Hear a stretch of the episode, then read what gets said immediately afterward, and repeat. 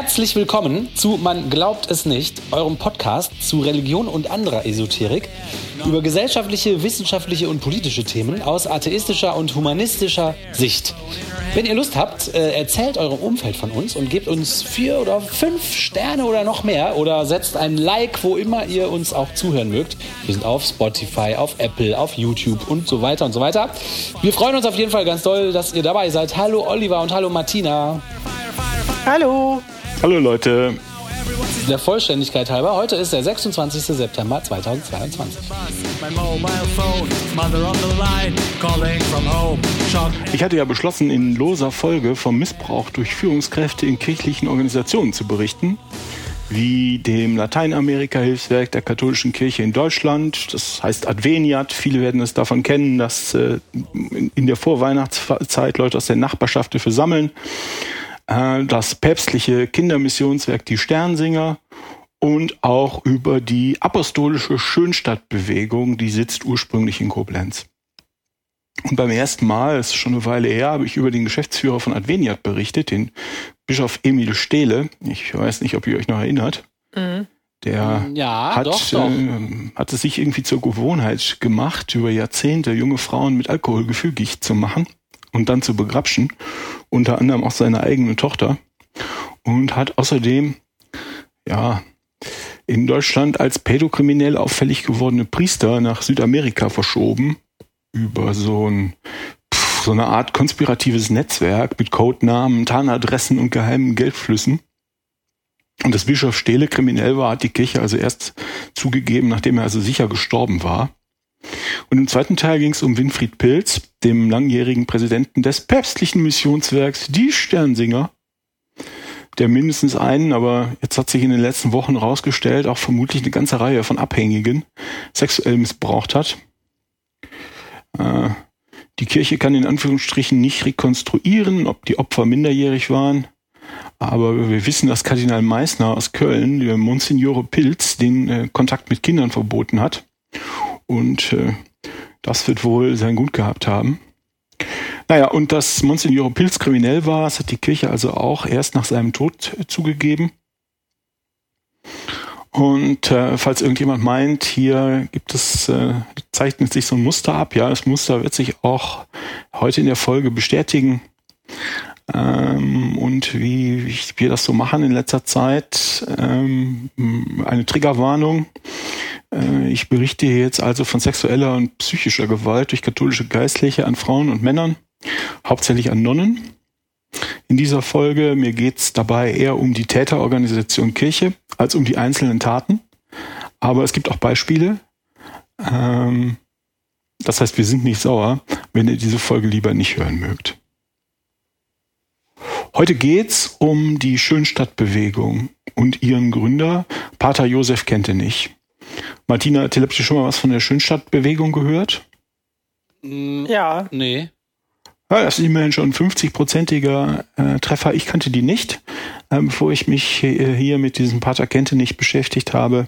Die ist, glaube ich, etwas weiter außerhalb der Öffentlichkeit, also nicht geheim, aber weiter außerhalb der Öffentlichkeit, wie als Adveniat oder die Sternsinger zum Beispiel, die man ja davon kennt, äh, ja, dass, dass äh, die reichste Organisation der Welt Kinder zum Betteln schickt. Ne? Und die Schönstadtleute ähm, leben eher so vor sich hin. Ist Schönstadt ein Ort oder ist das ein Name von dieser Organisation? Ja, das ist ein Ort und ein Name. Ähm, die Schönstadtbewegung ist nämlich, ähm, offiziell heißt sie Apostolische Bewegung von Schönstadt. Äh, sagt Wikipedia, eine internationale Vereinigung von Gläubigen in der katholischen Kirche mit apostolischer Ausrichtung. Also missionieren, ne? Und ja, wie gesagt, der Ursprungsort wie geistiger Mittelpunkt ist Schönstadt. Das ist ein Ortsteil von Wallendar bei Koblenz. Mhm, okay. Weiter geht's. Die Schönstadtbewegung ist heute in über 130 Ländern der Erde verbreitet. Äh, neben dem deutschsprachigen Raum, besonders Lateinamerika, Spanien, Portugal, den Vereinigten Staaten und Indien sowie einigen afrikanischen Ländern. Im deutschsprachigen Raum existieren 44 regionale Schönstadtzentren, meist mit einem Heiligtum als Mittelpunkt, I don't know man und weiteren Einrichtungen wie Bildungs- und Tagungshäusern oder Häusern der Schönstadtgemeinschaften. In den Schönstadtgemeinschaften, da wohnen so, so ja, so, so Padres und Nonnen, aber hauptsächlich glaube ich Nonnen. Also kann man sagen, das ist eine, eine ist vielleicht nicht ganz so im Fokus der Öffentlichkeit als Organisation, aber sie ist groß genug, dass man sie kennen kann und Martina kennt sie offensichtlich. Was Domradio sagt, der Schönstadtbewegung fühlen sich nach eigenen Angaben bundesweit rund 20.000 Menschen zugehörig. Oh ja. Und äh, ja, auch, da könnt ihr mir vielleicht weiterhelfen, was das heißt. Äh, katholisch.de definiert die Schönstadtbewegung äh, so. Im Zentrum der Spiritualität Schönstadts steht ein Liebesbündnis mit Maria. Oh. mhm. I, I, I don't know, man. So, wie gesagt, es gibt äh, viele, viele Nonnen. Dabei sind aber auch Priester, insbesondere in der Chefetage. Wenn man im Internet guckt nach, nach Schönstadt, ich mache da immer so eine Bildersuche ganz grundsätzlich, um einen Eindruck davon zu kriegen, was das wohl für Leute sind. Und da findet man hauptsächlich Bilder von fröhlichen Nonnen. Und jetzt war es so, dass die Kirche, also die katholische Kirche in Deutschland, den Gründer der Schönstadtbewegung, äh, Pater Josef Kentenich, selig sprechen wollte. Das ist ja so die Vorstufe zum Heiligsprechen. Ne? Ähm, und mit dem Seligsprechungsverfahren hat man dann nach seinem Tod 1975 sehr motiviert angefangen und hat also überall nach Beweisen für besonders vorbildliches Verhalten gesucht, hat dazu Leute befragt vor Ort und in die Personalakten geschaut und dann war irgendwie jegliche Motivation verraucht. Und das Verfahren tröpfelte dann bis 2020 dahin, also 45 Jahre lang, und wurde dann vom Bistum Trier, also Ackermann, so still und leise wie möglich abgebrochen. Ich erinnere mich vage, dass ich damals, als das Verfahren abgebrochen wurde, schon mal einen Bericht oder einen Beitrag, einen kurzen Beitrag über Josef Kente nicht gemacht hat. Ähm, aber es schadet ganz, das schadet nichts. Äh, das kann nur sein, dass euch einzelne einzelne Einzelheiten, Einzelheiten jetzt schon bekannt vorkommen. Okay? Es könnte sein, dass ich die Schönstadtbewegung tatsächlich daher kenne. Schauen wir mal. Schauen wir mal. Das kann, ich, das kann ich nicht ausschließen. Hast du ein deutlich besseres Gedächtnis als ich zum Beispiel. Ich hatte mich nämlich nicht hm. mehr daran erinnert, dass ich es gemacht habe, als ich, bis ich ein Drittel in der Vorbereitung steckte und dachte so irgendwie, habe ich das alles, das kenne ich doch schon mal, diese eine oder andere Aussage. Also, Wikipedia sagt, jetzt versuchen wir mal rauszukriegen, wer ist überhaupt Josef Kentenich, der selig gesprochen, zu selig zu sprechende Gründer. Josef Kentenich war 1885 bis 1968 war Pater in der Gesellschaft der Palutiner und Gründer der internationalen Schönstadtbewegung. 1914 gründete Pater Josef Kentenich eine marianische Kongregation, okay, aus der später das Schönstadtwerk hervorging. Im Februar 1949 erfolgte überraschend eine diözesane Visitation Schönstadts durch den Trierer Weihbischof Bernhard Stein und dann eine päpstliche Visitation durch den Jesuiten Sebastian Tromp. Im Anschluss wurde Kentenich durch ein Dekret des päpstlichen Visitators aus Europa verbannt. Warum ist nie so wirklich offiziell bekannt geworden? Aus Europa verbannt? Ja, es ist interessant, dass das geht, ne? Aber gut. Ja. Ähm, weiter, seine Exilzeit verbrachte Kentenich ab 1952 in Milwaukee in den USA. Im Dezember 1965 empfing Papst war 13 Jahre da. Im Dezember 1965 empfing Paul Papst VI. Kentenich in einer Audienz. Am Heiligen Abend 65 kehrte er nach Schönstadt zurück, wo er sich noch drei Jahre lang der Leitung seines weltweiten Werkes widmete. Wow, Alliteration. Ja, dann geht es noch äh, dramatisch weiter. Am 15. September 1968 dem Fest der sieben Schmerzen Mariens, feierte Pater Kentenich zum ersten und zugleich letzten Mal die heilige Messe in der neu erbauten Dreifaltigkeitskirche auf Berg Schönstadt und verstarb unmittelbar nach der Messe, völlig unüberraschend, in der Sakristei der Kirche. Mhm. Ach, das ist, so, das ist also ein großartiger, also mit Spannungsbogen und Exil und dann wieder zurück begnadigt und dann einem überraschenden Tod am Fest der sieben Schmerzen Mariens. Ne? tolle Sache. Ja. So, das ist alles Filmstoff. Filmstoff. Das ist alles schon unglaublich lange her. Warum kommt das jetzt hoch? Warum spreche ich jetzt darüber? Naja, die Kirchen, es gibt eine Kirchenhistorikerin, die heißt Alexandra von Teufenbach und die will im Jahr 2020 ein Buch über den Jesuiten Sebastian Tromp schreiben. Das war der päpstliche Visitator, also der Kontrollbesucher bei Kente nicht in Schönstadt. Ja. So, und die guckt sich jetzt in den, im Laufe der Recherchen zu diesem Buch die Akten zur Visitation durch und stellt dann fest, dass die offizielle Geschichte, wie die Schönstadtbewegung die erzählt, Lücken hat. Dann gab es im Sommer 2020, also jetzt vor ja, zwei Jahren, erste Veröffentlichungen in die Tagespost. Wer die Tagespost kennt, das ist nicht gerade ein kirchenkritisches Blatt. Ähm, Im Winter wird dann nachgelegt und jetzt soll noch ein weiteres Buch folgen. Mhm. Und deshalb rede ich jetzt darüber. Da schreibt das Domradio. Von Teufenbach wirft dem bis heute populären Pater Kentenich systematische Manipulation, Machtmissbrauch und sexuelle Übergriffe vor. Sie stürzt sich dabei unter anderem auf neu zugängliche vatikanische Dokumente aus der Zeit des Pontifikats von Papius XII. Ähm, das war 1939 bis 1958, also es war Hitlers Papst, ja. Ihre Anschuldigungen hat sie in dem Buch Vater darf das veröffentlicht. Und dann, die Schönstädter Marienschwestern leiten nun rechtliche Schritte gegen von Toffenbach und ihren Verlag ein. Ach. Wir verwahren uns gegen die Vorverurteilung Pater Josef Kentenichs durch dieses Buch. Die Autorin und der Verlag seien aufgefordert worden, Beschuldigungen zu unterlassen. Hm, seien dem aber nicht nachgekommen. Daraufhin sei ein Antrag auf einstweilige Verfügung gestellt worden, damit Äußerungen im oben genannten Sinn untersagt werden sollten. Ich kann schon sagen, das hat nicht geklappt. Katholisch.de schreibt, der Postulator, das ist sowas wie der, der Verteidigungsvertreter in so einem, der Verteidigungsvertreter in so einem Verfahren, also der Postulator im Seligsprechungsverfahren der Schönstadt, des Schönstadtgründers Josef nicht, der Schönstadtpater Eduardo Aguirre, bestreitet weiterhin alle Vorwürfe sexualisierter Gewalt gegen den Gründer. Er wies die von der Kirchenhistorikerin Alexandra von Teufenbach erhobenen und mit einer Archivdokumentation belegten Vorwürfe gegen Kentenich zurück und bezeichnete sie als schäbig und unseriös. Teufenbach habe Quellen manipuliert und sie aus dem Zusammenhang gerissen. Konkrete Beispiele dafür legte Aguirre in dem Interview nicht vor. Der Postulator betont, er habe zu keiner Zeit an der moralischen Integrität unseres Vaters und Gründers nach, an seiner Heiligkeit gezweifelt. So. Dann das Domradio von Teufelbach entgegnete, dass ihre Arbeit dadurch nicht beeinträchtigt werde. Das Material habe ich, sagte sie. Und das nächste Buch über Kenntnis sei bereits ganz normal in Vorbereitung.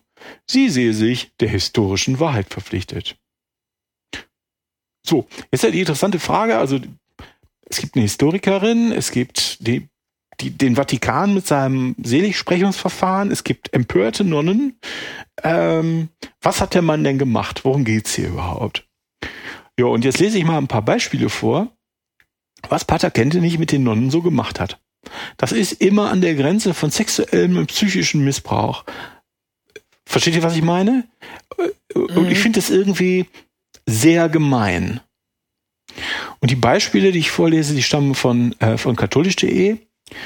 Und katholisch.de zitiert Briefe von Nonnen aus, zum Teil aus den 60er, 70er Jahren an das Bistum Trier, die von der Frau Teufenbach dann veröffentlicht wurden. Das heißt, die Nonnen haben sich an das Bistum gewandt, ich sag mal, in ihrer Not. Ja?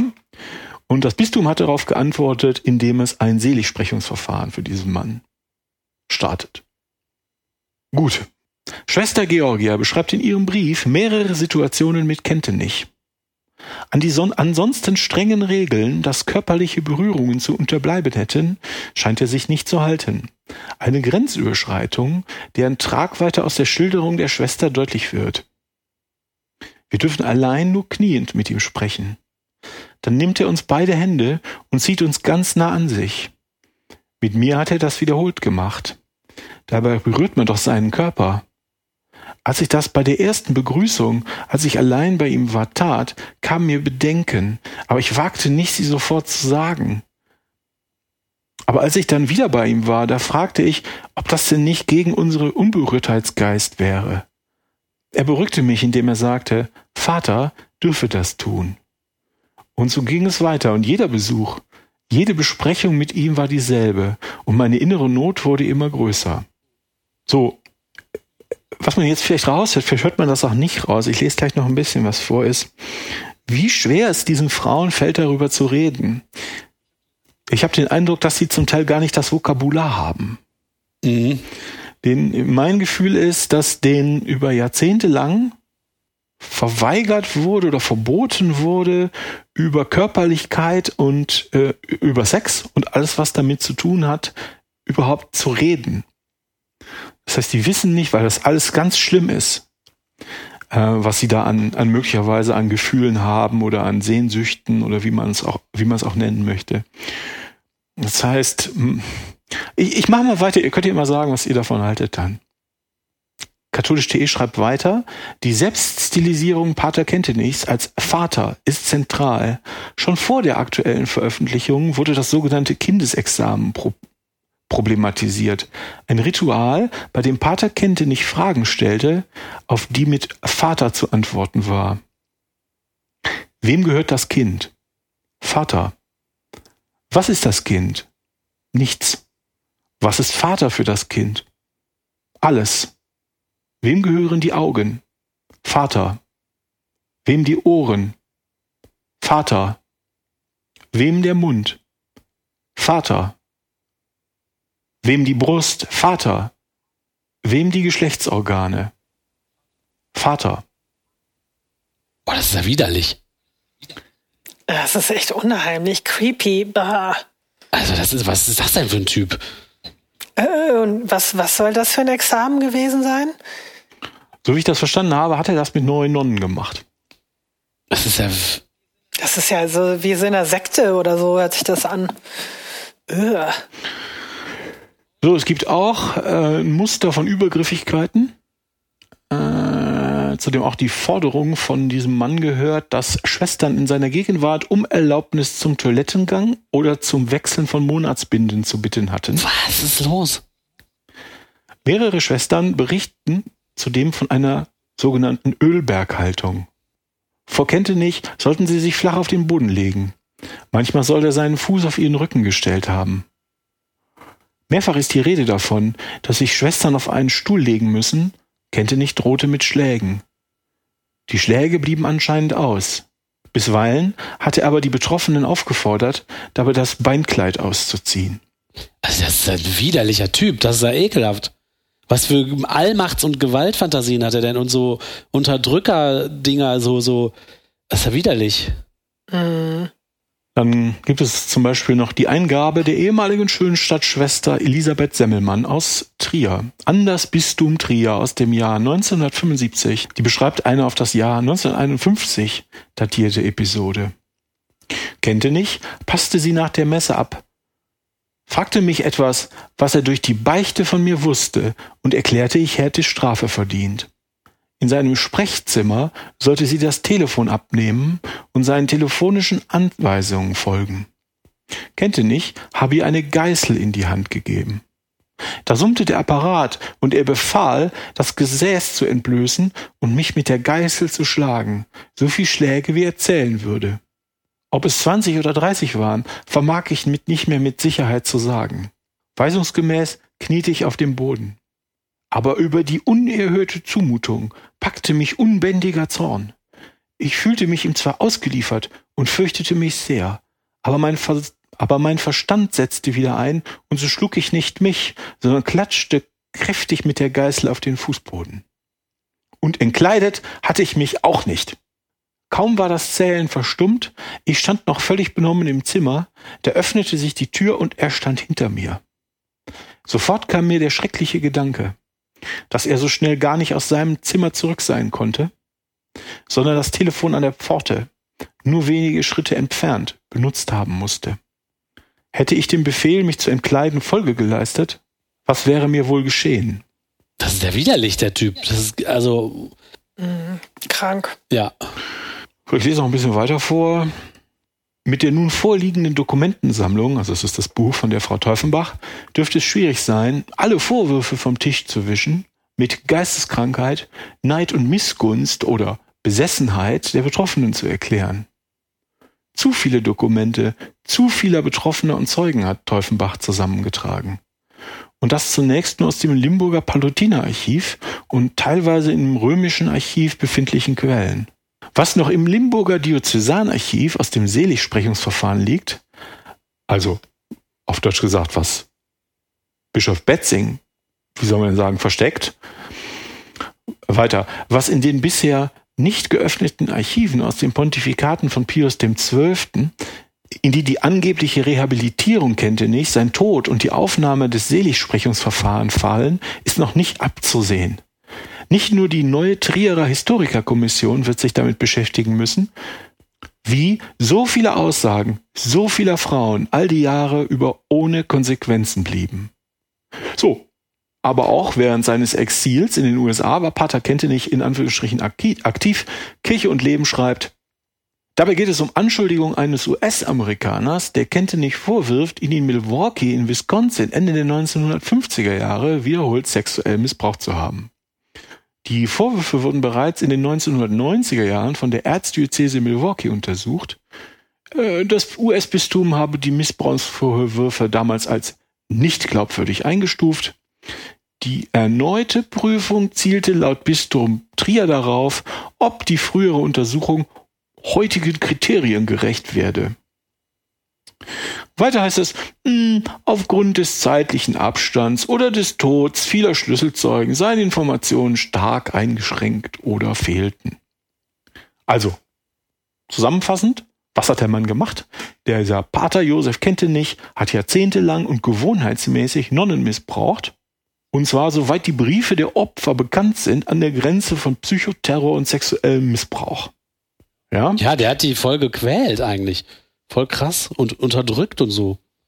Und es stellt sich mal wieder raus, die Kirche wusste darüber Bescheid und zwar seit Jahrzehnten, hat Kentenich deswegen schon vor, in den 1940er Jahren ins Exil geschickt, äh, wo er dann weiter Leute, diesmal geschlechtsübergreifend, missbraucht hat, ihn dann aber irgendwie auf wundersame Weise rehabilitiert und nach Deutschland zurückgeholt.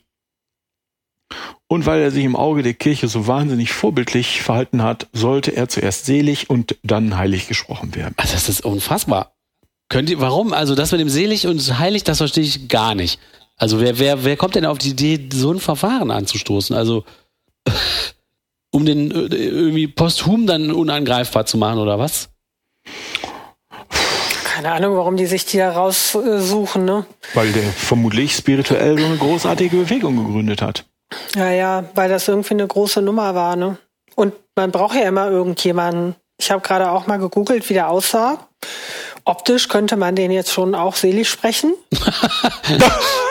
ja, ja, nee, guck dir den mal an. Der hat so einen langen Bart und so. Der sieht jetzt schon, der macht halt schon optisch so was her, ne? ist irgendwie so besonders sieht er aus. Warum, ich weiß gar nicht, das ist vielleicht auch eine interessante Frage, warum die Kirche da jemanden selig spricht, ne? Naja. Aber ähm. egal. Aber ich glaube nicht, dass es rationale Argumente sind, sondern da hat einer irgendwie nicht aufgepasst. Doch, ne? doch, die rationalen Argumente, das glaube ich schon. Die rationalen Argumente ja. sind, wir brauchen Vorbilder fürs Volk. Ja, Und der ja, Gründer sowas. dieser hm. spirituellen Bewegung war halt ein Vorbild fürs Volk. Ja, wie gesagt, macht das her. Ist so ein bisschen Marketing, ne? Was, wie du ja. das jetzt sagst, ne? Ja, das ist Marketing. Das bin ich überzeugt von. Ja, das Marketing und da passt ja die Optik auch wieder rein und so, ne? Mit einer bestimmten Ausstrahlung. Aber dass der äh, da so viel Dreck am Stecken hatte, ich nehme an, da haben die einfach nicht, entweder nicht aufgepasst oder wie immer total borniert, pff, wird schon nicht auffallen. Oder hat bisher keiner nachgefragt? Wird jetzt auch nicht nachgefragt. Ja, die Idee, hm, das wäre denen nicht aufgefallen, das ist nicht wirklich glaubwürdig. Also ja, könnte sein, aber ist nicht glaubwürdig, denn die Opfer haben sich ja über Jahrzehnte seit den 70er Jahren oder seit den 60er Jahren über Jahrzehnte immer wieder bei den Palutinern, also zu denen der Mann ja gehörte, und auch beim Bistum Trier beschwert und wurden dann wechselnd verrückt, für verrückt oder bösartig oder vom Teufel besessen erklärt. Und äh, erst als gar nicht anders ging, nach dieser mutigen Veröffentlichung der Historikerin in, in, im Jahr 2020, bricht die Verfahren, bricht das Bistum Trier, Ackermann, dann klein und unauffällig das, Selig, das Seligsprechungsverfahren ab. Ne? Und die Schönstadtleute sind bis heute nicht bereit anzuerkennen, dass ihr Gründer ein gewohnheitsmäßiger Missbrauchstäter war. Ich habe, ähm, als ich das hier vor, vor ein, zwei Wochen vorbereitet habe, auf der Webseite geguckt und von Schönstadt und da gibt's ein Porträt von Kentenich, ein schöner Text, was für ein großartiger Mann der ist, aber über den Missbrauch kein Wort. Da steht, das charakteristischste Merkmal seiner Persönlichkeit sind die Züge einer ausgeprägten, natürlich übernatürlichen Väterlichkeit. Ach. Er war von Gott mit außergewöhnlichen, natürlichen Fähigkeiten und einer tiefen Disposition für das Übernatürliche ausgestattet. Gabe zur Erfüllung seiner Sendung für die Kirche von heute und morgen. Unmöglich. Mhm. Also das klingt ja auch schon wieder fast zynisch, ne? Ja, total, dass diese Väterlichkeit dann noch zitiert wird. Die haben ja wohl, die haben ja wohl nicht mehr alle Latten am Zaun. Was ist denn mit denen nicht in Ordnung? Ja, was vielleicht, vielleicht was wir vielleicht kurz besprechen sollten, ist, ähm, was meint ihr denn dazu? Wissen das mit den Nonnen? Warum lachen die nicht und gehen weg? Ja, es geht ja um Abhängigkeiten und um, um so, so Hierarchien und so, ne? Bei solchen Unterdrückungen. Ja, aber ich meine, die könnten ja einfach, das sind ja erwachsene Frauen, das sind ja keine kleinen Kinder, die könnten ja vom Prinzip her sich einfach umdrehen und gehen, wenn der Priester sie begrapscht. Ja, aber wo sollen sie denn hingehen? Die glauben ja an den Kram da, ne? Oder? Ist das nicht so eine Art System, in dem die sich befinden? Ich würde mal vermuten, die sind in diesem System. Außerdem wird ja, sind ja Hierarchien und Gehorsam. Ich vermute, wurde denen eingetrichtert. Und jetzt kommt da so ein Typ und er macht das ja auch irgendwie geschickt, ne? Und so creepy. Also so, ich bin der Vater, ne? Ihr habt jetzt zu gehorchen. Ja, der schüchtert, der schüchtert die halt auch total ein, ne? Ich bestrafe euch, ihr habt das aber auch verdient. Ja, und die anderen, wer weiß, wie die anderen darauf reagieren, die haben das auch alle erlebt, dann wird es irgendwann normal, so ist er halt der Vater, ne? Und äh, die eine, die, ich finde, die eine hat das ja super beschrieben, dass sie dann irgendwie so zu klarem Verstand gekommen ist bei ihrer Tat und dann so getan hat, äh, ne, als hätte sie sich selber geschlagen, hat sie aber gar nicht gemacht, weil da irgendwie wieder dieser Common Sense reingekommen ist. Das heißt, dass sie sonst eher in so einer Welt lebt, wo das vielleicht nicht so präsent ist, ne? wo man gehorcht, wo man zu so einer Gemeinschaft gehört und da auch nicht ausschert. Ja, und der Text, äh, den sie da schreibt, äh, das, das wirkt auch so ein bisschen, als ob sie sich dafür doch schon entschuldigt, dass sie, äh, dass sie das da nicht gemacht hat, sondern weil sie so wütend geworden ist. Hm? Als ob man wirklich wütend werden muss, um sich nicht nackt auszuziehen vor dem Priester und sich dann selbst zu schlagen. Ja, Gehorsam ist ja da auch was Wichtiges. Ne? Es kommt ja immer drauf an, auch wie welche Werte da vermittelt werden. Und äh, selbst ein selbstbestimmtes Leben bei dem es halt nicht zu Grenzüberschreitungen kommt und äh, Ungehorsam und sowas, das gehört da wahrscheinlich nicht dazu. Ne? Die sind ja in ihrer Welt. Ich finde, das merkt man auch schon, wenn man selber vielleicht Teil eines Unternehmens ist oder einer Gruppe.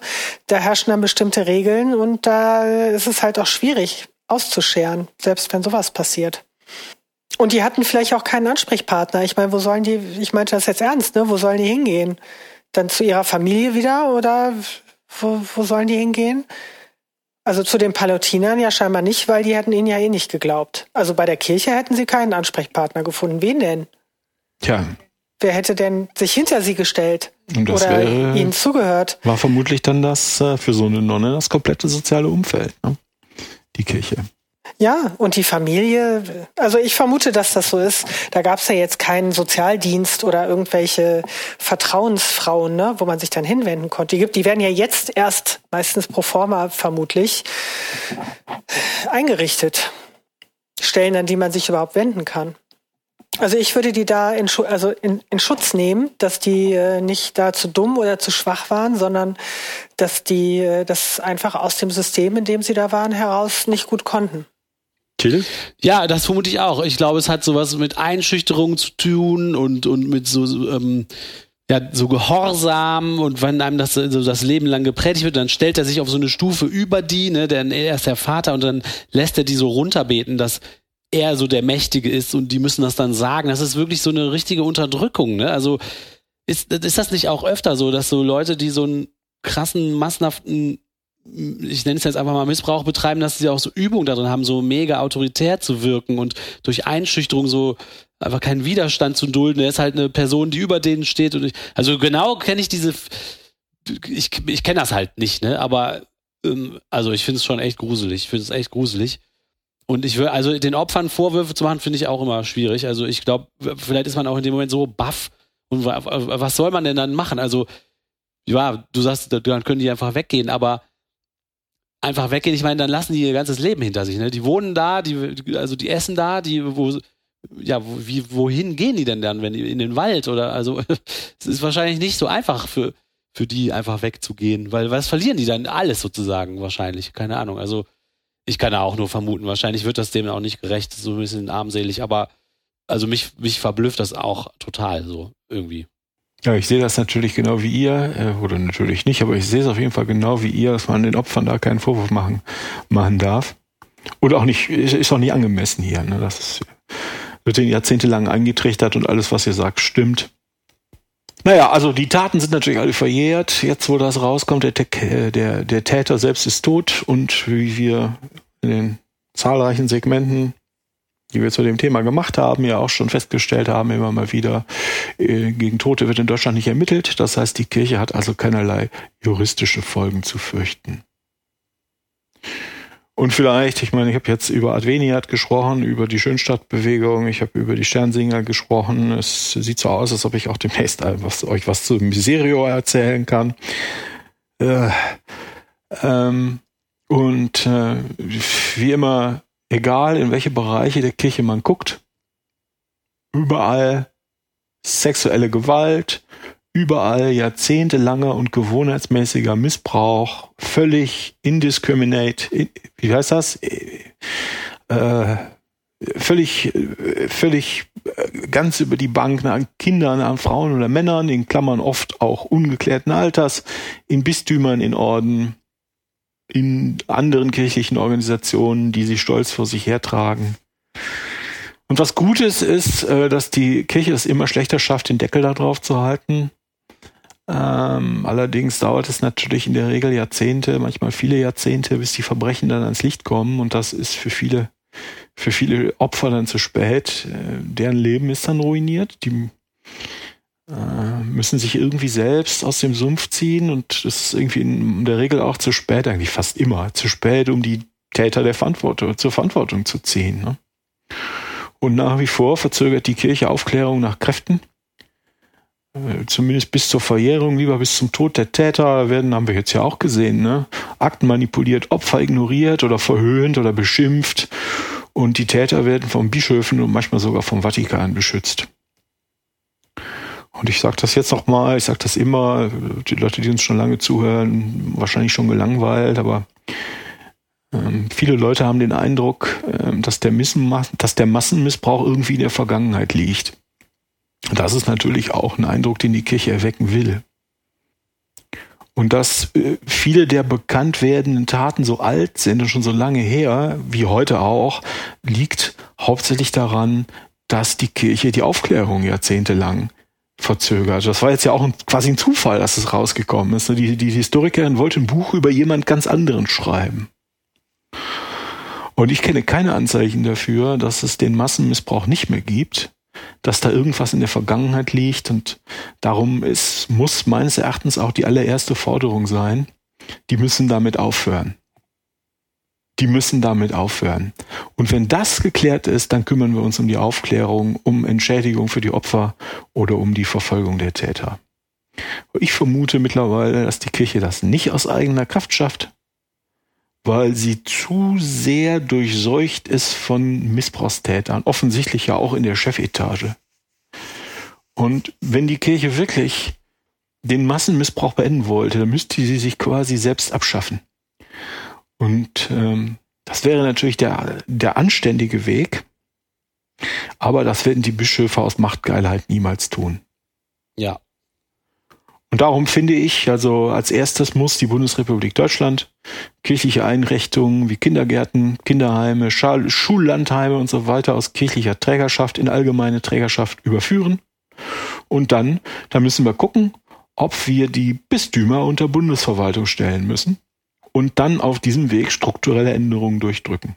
Ja, das wäre ja geil. Mhm. Ich meine, das kann nicht angehen, dass diese Leute weiter massenhaft Kinder missbrauchen oder auch Frauen äh, oder Männer, egal, ja, und dabei auch noch vom Staat bezahlt werden. Ja, das kann echt nicht angehen.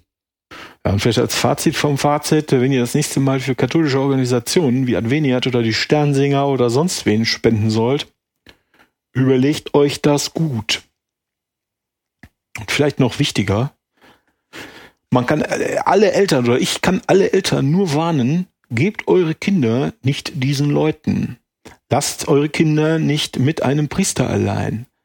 Auch wenn es irgendwie so harmlose Ge Gelegenheiten sind, in Anführungsstrichen, die wissen genau, die haben über Jahrzehnte gelernt, wie man Kinder gefügig macht, wie man Abhängige gefügig macht. Das sind ja jahrzehntelange Karrieren als Kinderficker, die die Leute haben.